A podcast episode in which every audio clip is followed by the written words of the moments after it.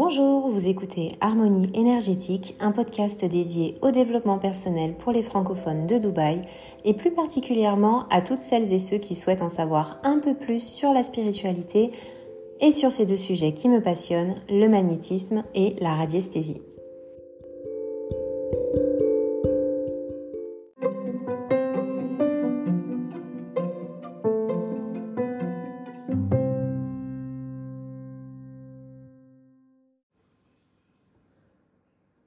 Dans ce nouvel épisode, on va étudier plus en profondeur ce qu'est l'aura ainsi que les genres et les causes de déséquilibre qui peuvent l'affecter. L'aura, c'est un halo lumineux qui entoure le corps physique d'une personne et elle est formée d'énergie en mouvement. Sa forme résulte de l'action et du rayonnement des chakras.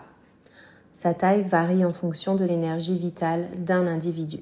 On peut percevoir l'aura d'une personne ainsi que les couleurs dont elle est composée, et ce sont les couleurs des chakras qui donneront donc la couleur de l'aura. Il faut savoir que dépendamment de l'état émotionnel d'une personne ou de ses facultés énergétiques, la couleur de l'aura varie.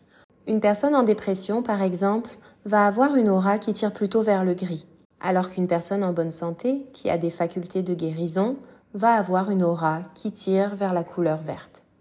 Là encore, il faut faire attention à la teinte de ces couleurs car un vert sale indiquera certains déséquilibres. Chaque couleur a une signification et il ne s'agit pas que de percevoir du bleu, du rose ou du jaune, mais aussi de prêter attention à la teinte et à la luminosité de celle-ci. Il y a beaucoup d'informations en ligne sur la signification des couleurs de l'aura et en voici quelques-unes. Une personne qui a un rose lumineux ça indiquera une certaine tendresse ou une certaine douceur chez celle-ci. Alors que si elle a un rose plutôt sale, on parlera plutôt d'une certaine superficialité.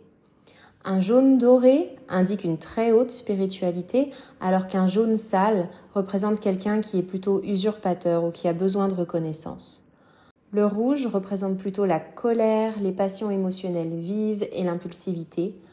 Le marron représentera ou indiquera une personne néfaste ou négative. Si une personne a du noir dans son aura, ça indiquera que la personne est plutôt malsaine ou maléfique. Après, on n'a pas une aura que d'une seule couleur, elle peut être teintée de rose, de jaune, de rouge, de plusieurs couleurs en même temps, dépendamment de l'état émotionnel dans lequel on se trouve et de la personnalité de quelqu'un. Toute pensée, bonne ou mauvaise, agit sur les chakras ce qui a des conséquences sur la couleur de l'aura.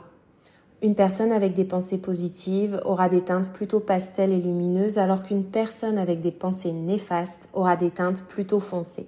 Les chakras qui sont trop faibles vont donc agir sur la forme de l'aura et elle sera creusée à l'endroit du chakra qui correspond. Un chakra trop actif, au contraire, formera une bosse sur l'aura à l'emplacement où il se trouve. Il existe de nos jours des appareils qui permettent de visualiser l'aura d'une personne. Il y a par exemple la photo Kirlian qui provient d'une découverte d'un électricien russe, euh, Semyon Kirlian, et qui prouve son existence scientifiquement. Il a pu réaliser la photo de l'aura d'une main en la déposant sur une plaque photographique et en envoyant un champ électrique à celle-ci, assez puissant au même moment. D'autres appareils, encore plus précis, trouvent la couleur de l'aura et même leur zone de faiblesse. C'est ce qui est démontré entre autres par Valérie Virginia Hunt lors d'une expérience en laboratoire sur l'aura, dont je vous parle plus précisément dans un épisode précédent, il s'agit de l'épisode 3 de ce podcast. Malgré toutes ces expériences qui prouvent l'existence de l'aura et d'autres corps énergétiques, la science ne souhaite pas la reconnaître officiellement puisque cela chamboulerait quand même euh, toute la perception et tout l'édifice médical et donc remettrait beaucoup de choses en question. On en reste donc là pour le moment à rechercher des réponses sur ce sujet dans des livres ou grâce à certains chercheurs qui continuent de s'y intéresser. Il est intéressant en parlant de l'aura de se pencher sur la compatibilité de celle-ci entre chaque personne. Il y a un ressenti qui peut être perceptible par tous, mais il faut quand même y prêter attention. Serge Boutboul, dans son livre Développer vos facultés psychiques et spirituelles, l'a très bien illustré d'ailleurs.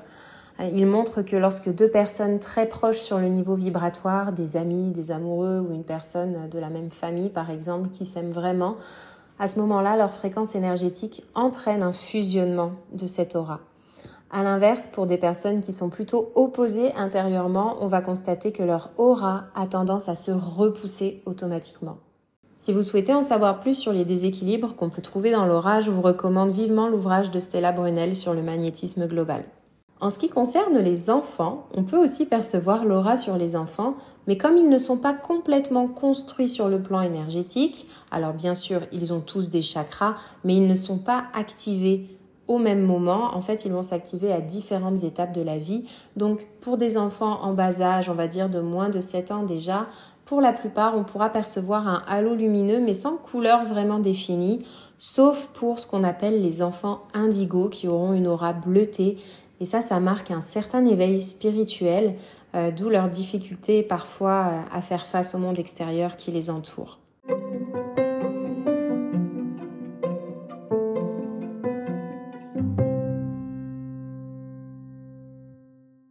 Si tu souhaites recevoir les offres du moment et avoir plus d'informations sur les nettoyages énergétiques des lieux ou encore les soins énergétiques pour les personnes, tu peux désormais cliquer sur le lien dans la description de cet épisode.